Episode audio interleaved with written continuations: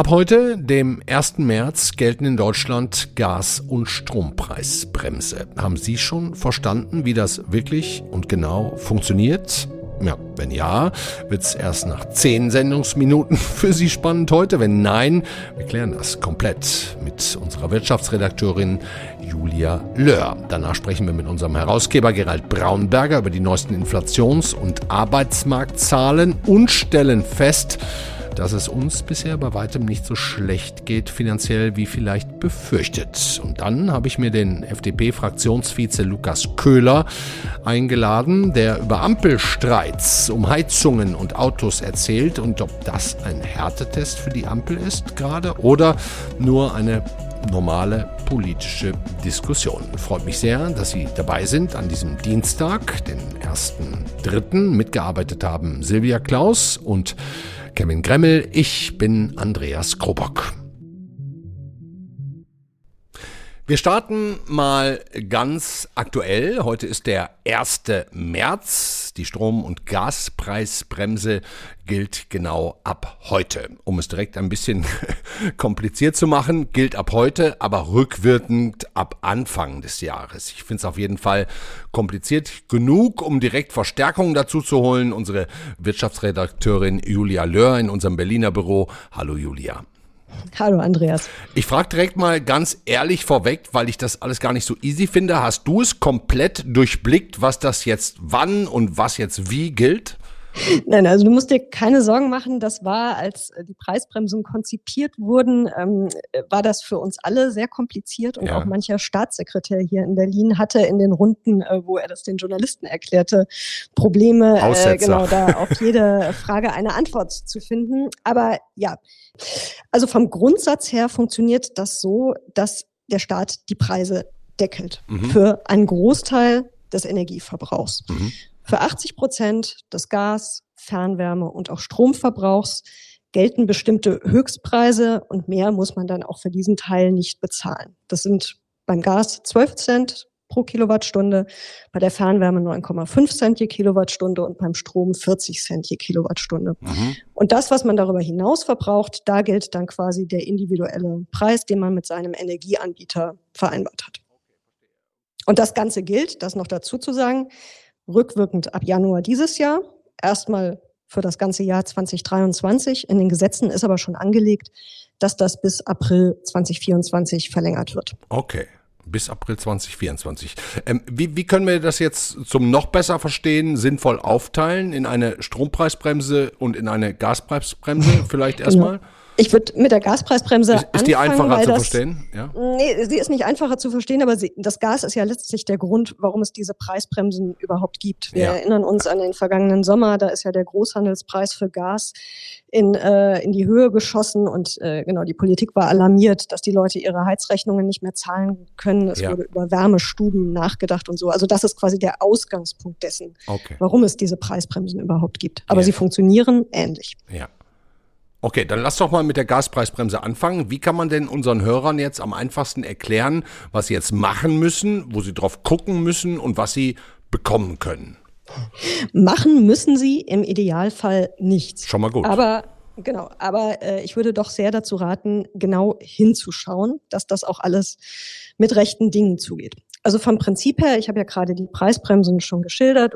Gas 12 Cent pro Kilowattstunde, ne? Genau, ja. für 80 Prozent des Verbrauchs bekommt man zu 12 Cent je Kilowattstunde, also muss man maximal dafür bezahlen.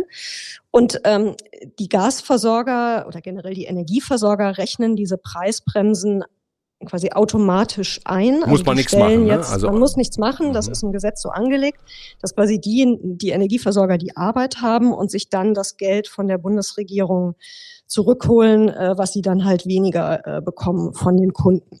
Also das ist sozusagen der, der Ausgangspunkt. Deswegen müssten eigentlich hoffentlich bis zum 1. März äh, alle, die direkt einen Vertrag mit ihrem Gasversorger haben, also Eigentümer einer Immobilie oder auch Mieter mit einer Gasetagenheizung, müssten zum 1. März quasi ein Informationsschreiben bekommen haben, wie viel sie jetzt dann an monatlichen Abschlagszahlungen zu leisten haben, mhm. wie viel sie von dieser Bremse ähm, profitieren.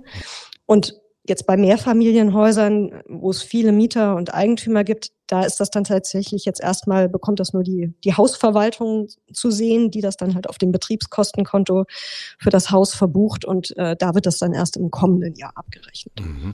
Das heißt, 80 Prozent der Gesamtkosten kriegt man subventioniert, die übrigen 20 Prozent muss man aber selber voll bezahlen. Richtig, das ist ja, ähm, also mit diesen äh, Preisbremsen verbindet sich ja äh, eine Hoffnung, nämlich die, dass die Leute animiert werden sollen, Energie einzusparen, in dem Fall dann Gas einzusparen. Das ist der Anreiz, die 20 Und wenn du, mhm. genau, wenn du halt 80 Prozent deines Verbrauchs zu 12 Cent kriegst, aber dein Vertragspreis irgendwie 20 Cent beträgt, dann lohnt sich das schon, wenn man dann versucht, seinen Gasverbrauch äh, runterzukriegen, idealerweise vielleicht auf 80 äh, Prozent oder sogar noch mehr, äh, weil man dann halt tatsächlich den teuren Vertragspreis dann gar nicht mehr zahlen muss, sondern nur noch den subventionierten Preis hat. Hm, hm. Jetzt haben wir natürlich auch heute Morgen in unserer Konferenz über dieses Thema und die ganzen Berechnungen diskutiert und, und, und, da kamen ganz viele Stimmen. Unsere Kollegin Katrin Jakob zum Beispiel, die Sie, liebe Hörerinnen und Hörer, natürlich auch hier aus unserem FAZ-Podcast für Deutschland kennen, die hat das hier erlebt und uns erzählt. Ja, wir haben jetzt kurz vor dem Start der Preisbremsen, also Mitte Februar, eine Mitteilung unseres Gasanbieters bekommen mit unserem Zitat neuen Abschlagsplan. Und da wollten die, dass wir unseren Abschlag jetzt ab März fast verdoppeln. Da war so eine schöne Rechnung drin, ohne Gaspreisbremse und mit Gaspreisbremse. Beides war aber, wie gesagt, fast doppelt so viel, wie wir jetzt zahlen. Wir konnten das Ganze zwar jetzt selbst wieder senken, aber müssen immer noch ein bisschen mehr zahlen als bisher. Katrin Jakob war das, Julia. Äh, Gasabschlagsrechnung quasi kurz vor der Bremse, quasi verdoppelt. Was tun? Ja, einen Taschenrechner rausholen äh, wäre da meine erste äh, Empfehlung. Es gibt tatsächlich im Moment äh, nicht ganz, ganz viele, aber einige Berichte ähm, von Kunden diverser Energieversorger, die halt jetzt eben nicht weniger zahlen sollen, sondern mehr zahlen sollen und das in sozialen Medien da auch ihren, ihren Unmut äh, freien Lauf lassen. Ja das, es gibt einige Anbieter, die haben, oder einen Anbieter, der hat versucht, ähm, quasi Nachzahlungen, die eigentlich fällig wären, hat er jetzt auf diese Abschläge draufgerechnet. Also Nachzahlungen aus dem Vorjahr. Die hat er dann mal so auf die Abschläge, auf die monatlichen neuen Abschläge verteilt, um die Kunden, wie es dann hieß, vor einer Überforderung zu schützen. So. Die Verbraucherschützer sagen, sowas ist nicht zulässig da muss man einschreiten und genau dann halt sagen, will ich nicht und ich will einen realistischen Abschlag zahlen. Deswegen mein Rat, Taschenrechner rausholen und den Vertrag, den man mit seinem Gasanbieter hat, rausholen und eben nachrechnen. Wie viele Kilowattstunden verbrauche ich im Jahr? Ja. Davon 80 Prozent Mal 12, für 12 Cent. Ja. Die anderen 20 Cent, äh, 20 Prozent für den jeweiligen Vertragspreis. Den Gesamtbetrag durch zwölf teilen, also auf die monatlichen Einzelraten runterrechnen. Das ist ungefähr die Größenordnung, in, dem sich, in der sich der Abschlag bewegen sollte.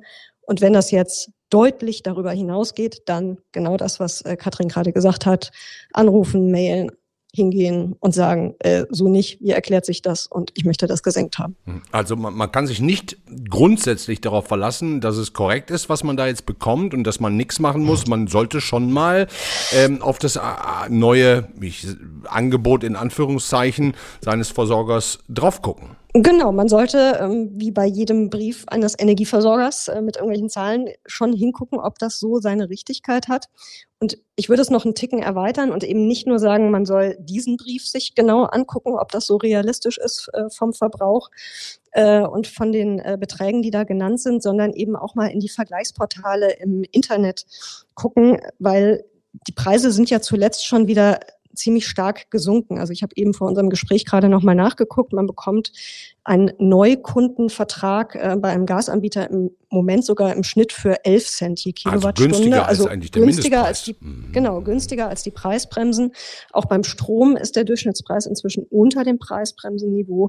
Also von daher in die Vergleichsportale gucken, ähm, wie ist das in meiner Region? Gibt es da seriöse Anbieter, die günstiger sind? Weil dann spart man natürlich noch mehr als jetzt mit den Preisbremsen. Mhm. Okay, dann lass uns jetzt bitte zur zweiten Preisbremse kommen, Strom. Ähm, funktioniert das in etwa so ähnlich wie beim Gas oder muss ich da ganz anders rechnen? Nee, das funktioniert äh, genauso wie jetzt beim, bei der Gaspreisbremse. Genau 80 Prozent äh, des Jahresverbrauchs oder des prognostizierten Jahresverbrauchs bekommt man für die 40 Cent je Kilowattstunde. Alles darüber hinaus dann äh, zum Vertragspreis. Mhm. Was den Strom vom Gas unterscheidet, ist, dass ich erwähnte es eingangs, beim Gas hat nicht jeder direkt den Vertrag mit dem Versorger. Mhm. Also dass, wenn man Eigentümer ist, hat man den oder wenn man Mieter mit einer Etagenheizung ist, hat man den. Aber jetzt als normaler Mieter in einem Mehrfamilienhaus schließt man ja nicht äh, selbst den, den äh, Vertrag mit dem Gasversorger ab. Und beim Strom ist es tatsächlich so, dass da eigentlich ja jeder von uns individuell einen solchen ähm, Vertrag hat und jeder Haushalt deswegen beim Strom jetzt auf jeden Fall genau hinschauen sollte, was kommt da jetzt und ähm, genau, wie viel äh, kann man vielleicht auch sparen, wenn man zu einem anderen Anbieter wechselt, weil wenn die Preise auch steigen, hat man ein Sonderkündigungsrecht, muss okay. man auch noch dazu sagen. Okay, dann, dann haben wir das, glaube ich, jetzt einigermaßen, Julia. Also Sie, liebe Hörerinnen und Hörer, gucken Sie bitte ganz genau nach, was Ihnen Ihre Stadtwerke, Energieversorger da jetzt vorlegen und ob Sie, wenn es so kommt, per netten Brief Ihre Abschlagszahlungen freiwillig erhöhen oder lieber nicht. Ähm, liebe Julia, lass uns doch mal auf die Gesamtsituation noch mal kurz kommen. Wir haben diese Bremsen ja nur, du sagst es ja auch, weil Energie seit Beginn des Krieges so viel teurer geworden ist, jetzt aber auch wieder ein bisschen günstiger. Haben wir denn jetzt zumindest, auch wenn es gerade noch mal kalt ist, gerade äh, spürbar, den Winter überstanden und die Speicher sind voll? Ja, ich denke, das kann man so sagen, dass der Winter, äh, der jetzt zu Ende geht, äh, ist tatsächlich deutlich besser gelaufen, als äh, viele das im vergangenen Herbst erwartet hätten. Die Speicher, Gasspeicher sind aktuell zu rund 70 Prozent gefüllt. Das ist weit mehr als äh, gesetzlich vorgesehen. Mhm. Ist, ähm, also sie müssten eigentlich zum 1. Februar äh, hätten, war das Minimum 40 Prozent, also da sind wir weit drüber ähm, hinaus. Mhm. Von daher ist das schon ein Erfolg. Es ist viel Gas eingespart worden, leider auch bei der Industrie, was dann heißt, dass, ja, dass da vielleicht auch Betriebe dann Produktion eingestellt oder verlagert haben. Aber wir haben zusätzlich auch LNG-Terminals äh, gebaut, die jetzt die Versorgung dann auch erweitern, also dass wir nicht mehr nur äh, auf, die, auf unsere Nachbarländer angewiesen sind, sondern auch selber solche Terminals für Flüssiggas haben. Also da hat sich einiges getan, was die mhm. Lage jetzt entspannt hat. Da, dann lass uns doch zum Schluss nochmal auf das aktuelle Aufregerthema kommen, das durch viele Gazetten geht und durch die Medien geht. Die alten Heizungen und Wärmepumpen, die sollen äh, ähm, nach Robert Habecks Meinung schnell weg. Erzähl uns, was da geplant ist. Genau, äh, es ist schön, dass du es ein aktuelles aktuelles äh, Aufregerthema nimmst, weil eigentlich die Pläne sind schon länger, seit ja. dem Koalitionsvertrag und seit dem äh, vergangenen Sommer noch mal detaillierter äh, schon bekannt. Aber ja, jetzt gibt es einen äh, Gesetzesentwurf aus dem Haus von Robert Habeck und äh, von Bauministerin äh, Clara Geiwitz. Und da steht zum einen drin, dass vom kommenden Jahr an in jedem Gebäude, in dem eine neue Heizung eingebaut wird, eben die klassische Gas- oder Ölheizung dann nicht mehr erlaubt sein wird, mhm. wenn es denn so kommt, wie das in diesem Entwurf steht, sondern dass es halt eine strombetriebene Wärmepumpe, du hattest sie schon erwähnt, äh, sein soll oder eben ein Anschluss an ein Fernwärmenetz, also dass die Wende hin zu Erneuerbaren kommen soll. Und das ist in der Tat äh, ein großer Aufreger, weil ja, es vielen Menschen offenbar jetzt noch nicht so bewusst war, was da auf sie zukommt und dass es tatsächlich dann nicht möglich ist, äh, dann in den meisten Fällen nicht möglich sein wird, im kommenden Jahr solche Heizungen, klassische Gasheizungen, Ölheizungen dann noch weiter einzubauen. Mhm. Wir, wir sprechen ja später auch noch mit dem FDP-Fraktionsvize Lukas Köhler, der uns erzählen kann, wie konfliktbereit die FDP da in dieser Diskussion in der Ampel äh, äh, ist. Aber sag du uns erst noch zum Abschluss vielleicht deine Meinung, wie sinnvoll du diese Idee findest. Ja, ich finde es schwierig, ähm, weil es, ja, weil dann ich würde mal sagen, Klimaschutz mit der Brechstange da gerade so betrieben wird. Also es ist halt jetzt Ordnungsrecht, so heißt das. Es werden Vorgaben gemacht. Es gibt aber eben viele Häuser, in denen eine, also gerade ältere Häuser, die noch nicht umfassend saniert sind, in denen eine Wärmepumpe sich nur zu sehr hohen Stromkosten betreiben lässt und wo jetzt auch noch nicht absehbar ist, wann da mal ein kommunales Fernwärmenetz kommen wird. Das heißt, für Eigentümer und Vermieter wird diese Umstellung sehr teuer, gerade in ländlichen Regionen, wo Immobilien auch nicht so viel wert sind, ist das relativ unrealistisch, dass da jetzt äh, massenhaft Leute dann tatsächlich diese Wärmepumpen einbauen. Also da wird es in der praktischen Umsetzung ähm, ja durchaus noch haken und wir hören jetzt ja auch schon, dass jetzt von Übergangsfristen die Rede ist und von mehr staatlicher Förderung. Also Das ist noch nicht sagen, ganz fertig. Thema das ist Ding. jetzt, das mhm. ist noch, äh, genau, da wird noch, wird es noch ordentlich Diskussionen dazu just, geben. Justiert werden möglicherweise. Ja, genau. okay. Dankeschön, Julia Löhr. Sehr gerne.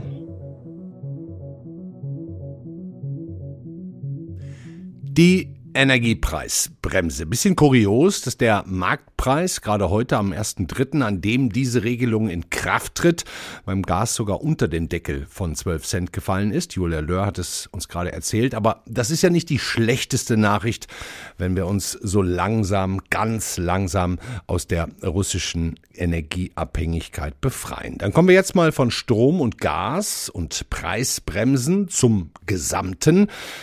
Wir hatten ja letzte Woche fünf Folgen zum Thema Krieg aus verschiedenen Blickwinkeln. Worauf wir verzichtet hatten, war der wirtschaftliche Blick auf uns, auf Deutschland.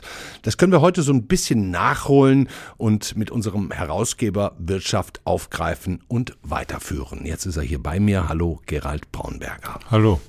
Herr Braunberger, wenn wir jetzt zu Beginn noch mal einmal kurz gucken, wie wir jetzt wirtschaftlich dastehen, nach einem Jahr Krieg, was würden Sie sagen?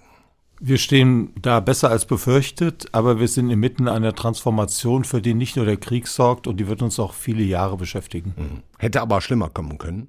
Pessimisten haben Schlimmeres erwartet.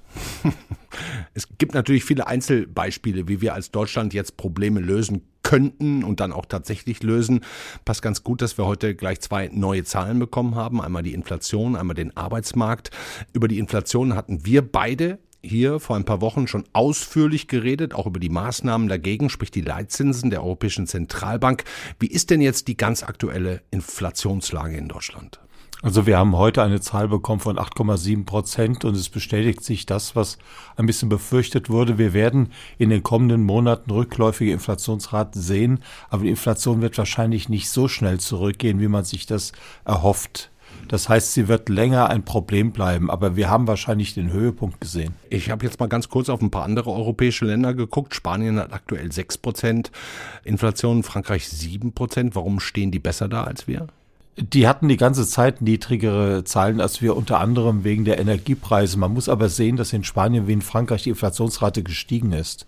Und das ist die eigentlich schlechte Nachricht. Wir sollten uns in einer Phase befinden, in der die Inflationsraten jetzt im Laufe des Jahres zurückgehen. Und offenbar dauert das länger als erhofft. Hat man jetzt schon gedacht, dass es eigentlich jetzt schon zurückgeht?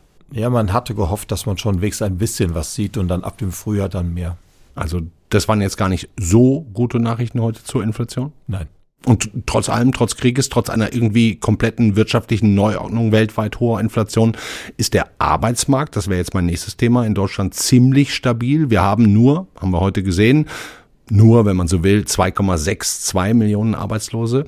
In Relation macht das eine Quote von 5,7 Prozent, unverändert jetzt zum Vormonat. Das könnte man doch auch, wenn man wollte, als gute Nachricht verbuchen, oder? Ja, aber wir gehen jetzt in eine Zeit, in der der Arbeitsmarkt eben auch stark demografisch bedingt ist und äh, dadurch, dass eben immer mehr Arbeitskräfte gesucht werden, weil die Babyboomer sich langsam zurückziehen aus dem Arbeitsmarkt, kommen wir in Situationen, in denen selbst dann, wenn die Wirtschaft eigentlich nicht so gut läuft, wir keine sehr hohe Arbeitslosigkeit haben.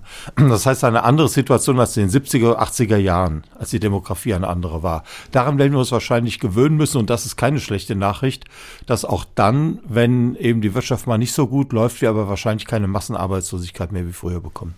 Massenarbeitslosigkeit wie Anfang der 80er Jahre. Ich erinnere mich, als ich Kind und Jugendlicher war und meine Eltern äh, mir sichere Berufe vorgeschlagen haben. Das ist trotz der gesamten Weltwirtschaftskrise äh, stabil. Also bleibt das auch so? Ja, wir werden ja immer mehr Menschen haben, die aus dem Arbeitsmarkt rausgehen und weniger kommen neu hinzu. Das heißt, wir werden große Schwierigkeiten haben, die Zahl der Beschäftigten zu halten. Und das heißt, äh, auch Arbeitslose werden künftig ganz gute Chancen haben, immer wieder einen Job zu finden. So, und trotzdem geht unsere Bundesregierung, die Ampelkoalition, gerade in die eine oder andere Richtung, die für Zündstoff intern sorgt. Da sprechen wir auch gleich noch mit dem FDP-Vize Lukas Köhler drüber. Ähm, aber die FDP scheint so ein bisschen aus der Ampel gerade auszuscheren, sowohl beim Verbrennermotor als auch bei den Heizungen. Herr Braunberger, was ist da los? Also grundsätzlich hat die FDP das Bedürfnis, sich stärker zu profilieren. Die letzten Wahlergebnisse waren nicht gut. Auch die Umfragen im Bund sind ja nicht so sehr berauschend. Und die FDP möchte da schon stärker eigene Zeichen setzen.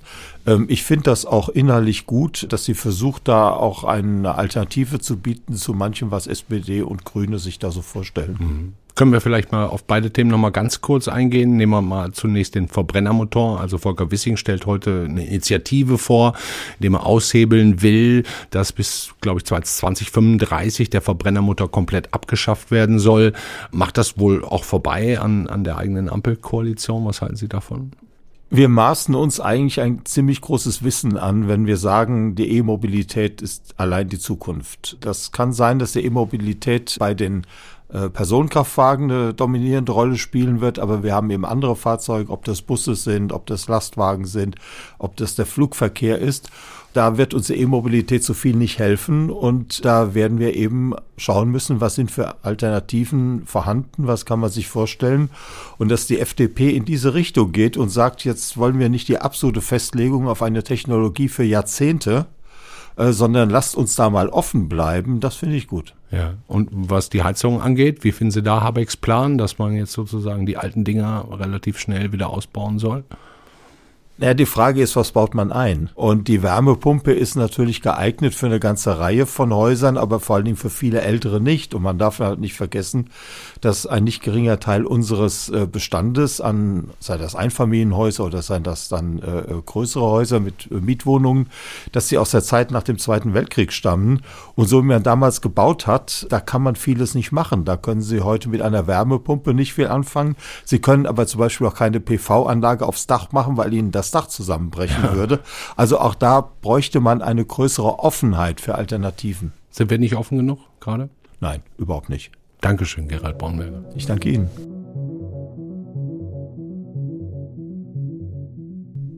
So, jetzt sind wir einmal durch die Energiepreisbremsen getaucht. Sie wissen genau drauf gucken, rechnen, vergleichen.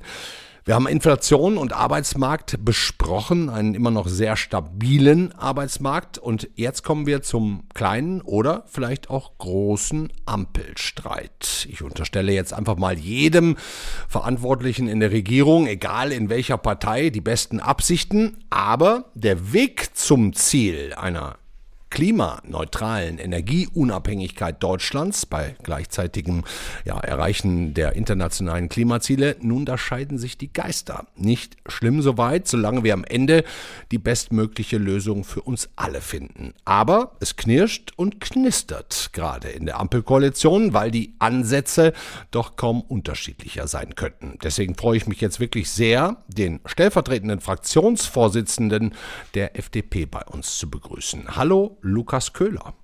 Ich grüße Sie, hallo. Herr Köhler, lassen Sie uns auf die aktuellen Meinungsverschiedenheiten kommen. Womit möchten Sie anfangen? Heizungen oder Autos? Vielleicht gar nicht so sehr mit Heizung oder Autos, sondern der Frage zu Meinungsverschiedenheiten. Ja. Ich finde das nämlich erstmal, also gar nicht schlimm, vielleicht so als Satz vorab. Es ist glaube ich, tut es der Demokratie ganz gut, dass wir wieder streiten lernen und diskutieren und über das richtige Thema ringen. Ja. Und das ist, wenn wir einsteigen wollen, vielleicht bei äh, den Autos, den, den, den Autobahnen, aber auch den Frage von E-Fuels ganz spannend im Moment. Und gut auch zu sehen, wie kommen wir da vorwärts. Ja, finde ich, äh, okay. Also Sie haben jetzt im Grunde gesagt, wir fangen mit den Autos an. Da ist es ja äh, so, dass Sie da anderer Meinung als SPD und Grüne sind, ähm, beim deutschen liebstes Kind, dem Auto. Ähm, da sagen sie, ist Quatsch, im Jahr 2035 komplett aus dem Verbrennermotor auszusteigen, so wie es ja auch eigentlich die EU beschlossen hat. Da machen wir nicht mit. Können Sie mir das erklären? Genau, uns geht es gar nicht darum, irgendwo nicht mitzumachen, sondern unser Ziel ist, möglichst alle Optionen offen zu halten, ähm, um ab 2035 wirklich klimaneutral zu werden. Es gibt zwei ganz einfache Gründe. Das eine ist hm, industriepolitischer und das andere ist ähm, aber auch ein Grund aus äh, Sicht des Klimaschutzes. Mhm. Weil ähm, auf der Seite des, der Industriepolitik ganz klar, wir haben, wir sind Weltmarktführer im Produzieren von Autos. Deutsche Autos sind fantastisch, äh, sehr effizient und wir haben natürlich schon die gesamte Infrastruktur. Wir haben äh, Tankstellen, wir haben Pipelines, wir wissen, wo das langläuft, mhm. wie das funktioniert mit den E-Fuels. Und deswegen sehen wir keinen Grund, jetzt eine Technologieentscheidung zu treffen, die in zehn Jahren die Bürgerinnen und Bürger und der Markt treffen muss. Mhm. Das ist die eine Seite. Und die andere Seite ist, selbst wenn Sie 2035 nur noch batterieelektrische Autos verkaufen, haben Sie mindestens 15, eher 20 Jahre noch eine große Menge an, an Autos rumfahren. Mhm. Das geht aber nicht mit den Klimazielen einher. Wir müssen 2045 klimaneutral sein in Deutschland und 2050 in Europa. Jetzt kann ich auch als Philosoph berechnen, dass 35 plus 15 nicht ganz. Sind Sie studierter wird. Philosoph tatsächlich, ja? Genau, äh, genau. Ich habe Philosophie studiert. Okay. Weiter? Und das wird halt nicht ganz reichen, wenn wir dann in, in, in Deutschland äh, noch 20 Jahre länger Verbrennungsmotoren haben. Und genau deswegen äh, ist es auch richtig, dafür zu sorgen, dass es einen Markt für E-Fuels gibt, weil das die einzige Chance, wirklich tatsächlich die einzige Chance ist, klimaneutralen Verkehr zu bekommen. Das heißt also, der Gegensatz, der gerade bei Ihnen in der Ampel und auch in den ganzen Diskussionen da ist, dass, dass die Grünen und die SPD sagen, äh, wir wollen einfach mal die Verbrennermotoren komplett abschaffen mit dem Holzhammer. Und Sie sagen aber, nee, die Verbrennermotoren kann man doch behalten, wenn man dafür synthetisches, äh, äh, synthetischen Kraftstoff findet, der auch normale Verbrennermotoren bedienen kann und man dann auf dieser Seite die Klimaziele erreicht. Ist das so? Ich glaube, die, die, die Diskussionslinie läuft an einem anderen Punkt entlang. Ähm, und das, das merkt man öfters. Wir haben ähm, auch in der Ampel ein unterschiedliches Verständnis davon, was der Staat regeln sollte und was er nicht regeln sollte. Ja. Was wir ja machen und sagen, ab 2035 darf kein Auto mehr verkauft werden, das sozusagen nicht ähm, mit klimaneutralem, äh, das nicht klimaneutral betrieben werden kann. Und das heißt hat auch, auch die EU so vorgeschrieben, muss man ja auch genau, sagen. Ne? Genau, und das ist auch richtig so. Dazu mhm. stehen wir auch und dazu werden wir auch weiterhin stehen.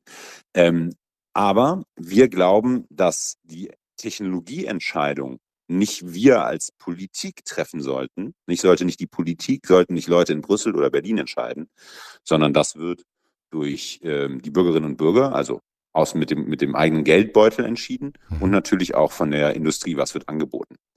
Und deswegen sehen wir gar kein Problem darin, äh, auch in der aktuellen Debatte darum, dass irgendwie ähm, E-Autos effizienter wären oder E-Fuels äh, äh, effizienter sind. Das ist für mich eine Scheindebatte. Okay. Weil wenn es so ist, dass E-Autos besser sind, und ich glaube, es gibt ganz viele Bereiche, in denen sie das sind, dann entscheidet sich ja am Ende der Markt von alleine. Und mhm. ich würde einem Unternehmen nie vorschreiben, welche strategische Entscheidung es trifft. Ich würde aber dann natürlich am Ende auch nicht sagen, ihr habt die falsche Entscheidung getroffen, jetzt müssen wir euch retten. Mhm. Okay, dann haben wir jetzt äh, in dieser, in dieser Sache zwei unterschiedliche Ansätze. Jetzt gibt es gerade noch eine zweite große Diskussion. Boulevardmedien machen sogar, sogar damit auf. Äh, Wirtschaftsminister Habeck will, dass neue Heizungen schon ab nächstem Jahr zu zwei Dritteln aus erneuerbaren Energien betrieben werden sollen. Ein Jahr früher als ursprünglich geplant.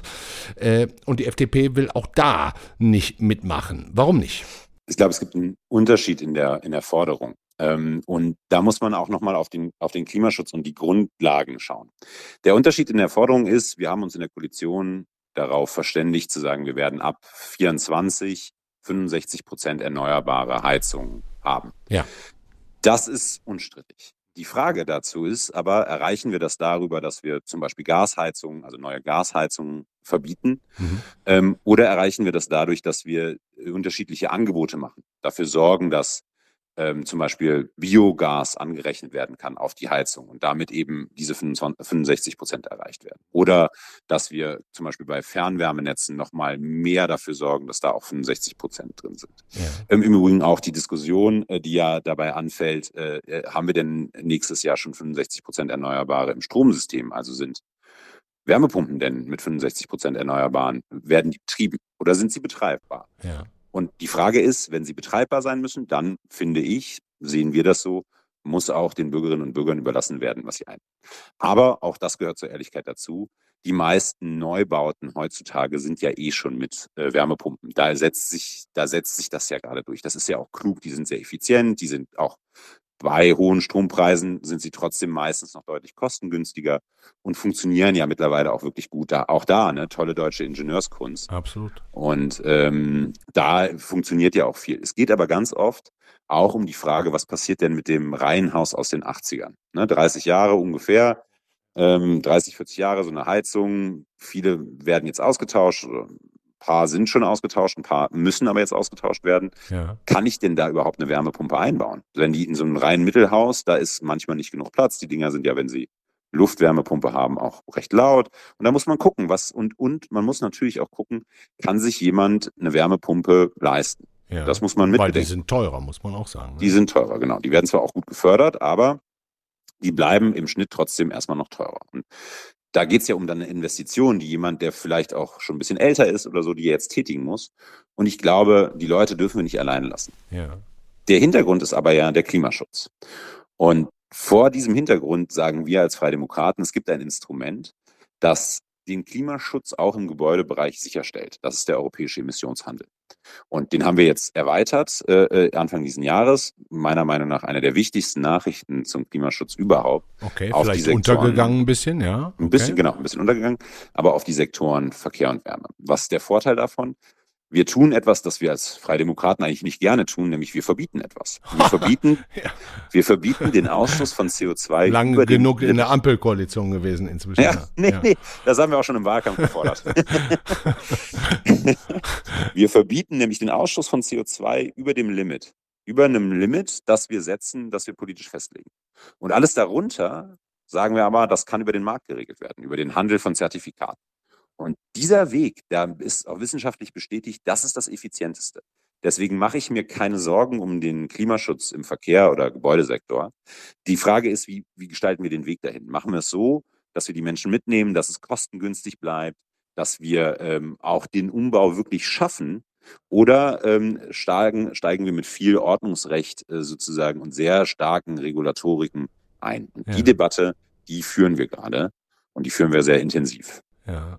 Was heißt das denn, Herr Köhler, jetzt für unsere Ampelkoalition und für Ihre Diskussionen? Haben Sie keine Lust mehr auf den rot-grünen Kurs? Steigen Sie da aus? Oder, oder ist das jetzt einfach mal Ihre Position und man kann sich am Ende wieder annähern? Oder sind Sie da jetzt granitat?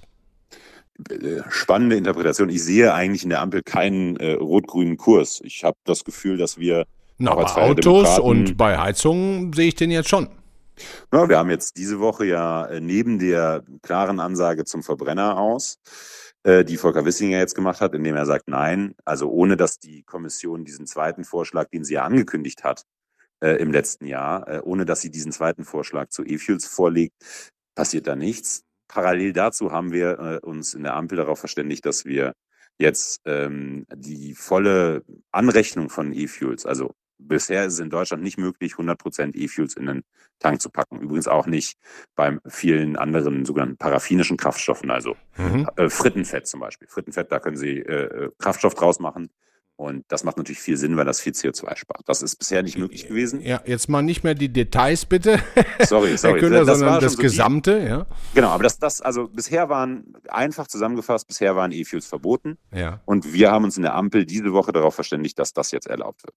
Und das finde ich ist eine klare, klare FDP-Position. Deswegen sehe ich wenig rot-grünen Kurs, aber was Sie ansprachen, war ja, dass das Wirtschaftsministerium, dass, dass Robert Habeck quasi einen Entwurf geschrieben hatte, der wurde geleakt. Ja. Ähm, das war aber noch nie äh, Ampelposition. Und deswegen Bisher haben wir uns bei allen Punkten und ich finde auch im letzten Jahr ja sehr, sehr erfolgreich gemeinsam, wenn Sie sich den Verlauf des Krieges angucken und der Krise, sehr erfolgreich auf Dinge einigen können. Ja. Und das entsteht daraus, wenn man, wenn man ringt um die richtige Sache, wenn man streitet, wenn man auch mal äh, hart sagt, was die eigene Position ist. Und deswegen habe ich da gar kein Problem, sondern freue mich tatsächlich darüber, dass wir viele Punkte und Positionen der Freien Demokraten durchsetzen können und da bleiben ja. wir auch dran. Ja, das, das heißt, hier ist einfach ein Entwurf schon früh an die Medien durchgesteckt worden, der dann natürlich auch kommentiert wird und deswegen stelle ich Ihnen auch diese Fragen.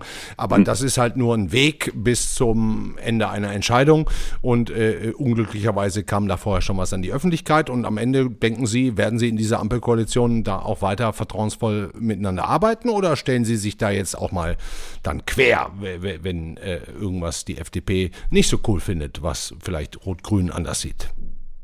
Ja, also wir, also ich bin natürlich nie glücklich darüber, wenn irgendein Entwurf, der, äh, wo ja viele noch Gedankenspiele und viel Fantasie noch drin ist, wenn der das, das Licht des Tages erblickt, bevor er draußen sein sollte. Logischerweise. Ich glaube, ja. bei großen, großen Organisationen wie Ministerien kann man das nicht vermeiden. Mhm. Deswegen bin ich da niemandem böse. Ich finde es sogar gar nicht so schlecht, dass wir jetzt schon mal über diese Punkte diskutieren können, weil ich glaube, auch SPD und Grüne sehen ja das Feedback, das jetzt aus der Bevölkerung kommt. Und ja. gibt uns natürlich auch die Gelegenheit, sonst würden wir beide ja auch nicht miteinander sprechen, nochmal unsere Positionen darzustellen und zu sagen, in welche Richtung soll das eigentlich laufen. Ich bin wirklich, äh, man kann mit den Kollegen aus der Ampel auch auf Parlamentsseite sehr, sehr gut zusammenarbeiten. Man kann sehr vertrauensvoll auch über Dinge sprechen und klar gibt es öfters mal Verärgerungen und es gibt auch Leaks und es gibt auch mal Streit. Aber ähm, ich glaube, am Ende des Tages kommt man eigentlich immer gut zusammen. Und deswegen habe ich da eigentlich gar kein Problem mit. Wichtig ist, dass wir dieses Land voranbringen. Und da streite ich mich auch gerne mal, äh, gerne auch mal übers Wochenende oder mal über eine Nacht und ringe um die richtige Lösung. Und das muss ich ja sagen, dass solange das funktioniert, ähm, finde ich das nicht schlecht. Und das hat, das hat bisher funktioniert. Nach, das hat bisher. Ja. Okay. Und das also wenn Sie sich die Gaspreise angucken oder ja. die Geschwindigkeit, in der wir LNG-Terminals gebaut haben, ähm, das oder die Strompreise jetzt, äh, sozusagen, dass wir nicht in diese letztes Jahr, ich weiß noch, im, im, im Herbst haben wir intensiv über äh, eine, eine, eine Rezession gesprochen, darüber, dass der Arbeitsmarkt zusammenbricht ja. äh, und so weiter und so fort. Das ist zum Glück, toi toi toi, äh, alles nicht eingetreten. Ist jetzt nicht nur unser Verdienst, muss man sagen, tolle deutsche Wirtschaft, viele Leute, die sich echt angestrengt haben. Aber ein Teilverdienst der Ampel ist es auch. Und äh, da muss ich sagen, das funktioniert. Das funktioniert auch gut. Also Ampel gut, alles gut. ja, klar. Also ne, FDP 51 Prozent würde ich auch nehmen. Lukas Köhler, herzlichen Dank für das Gespräch. Ich danke. Einen wunderschönen Tag.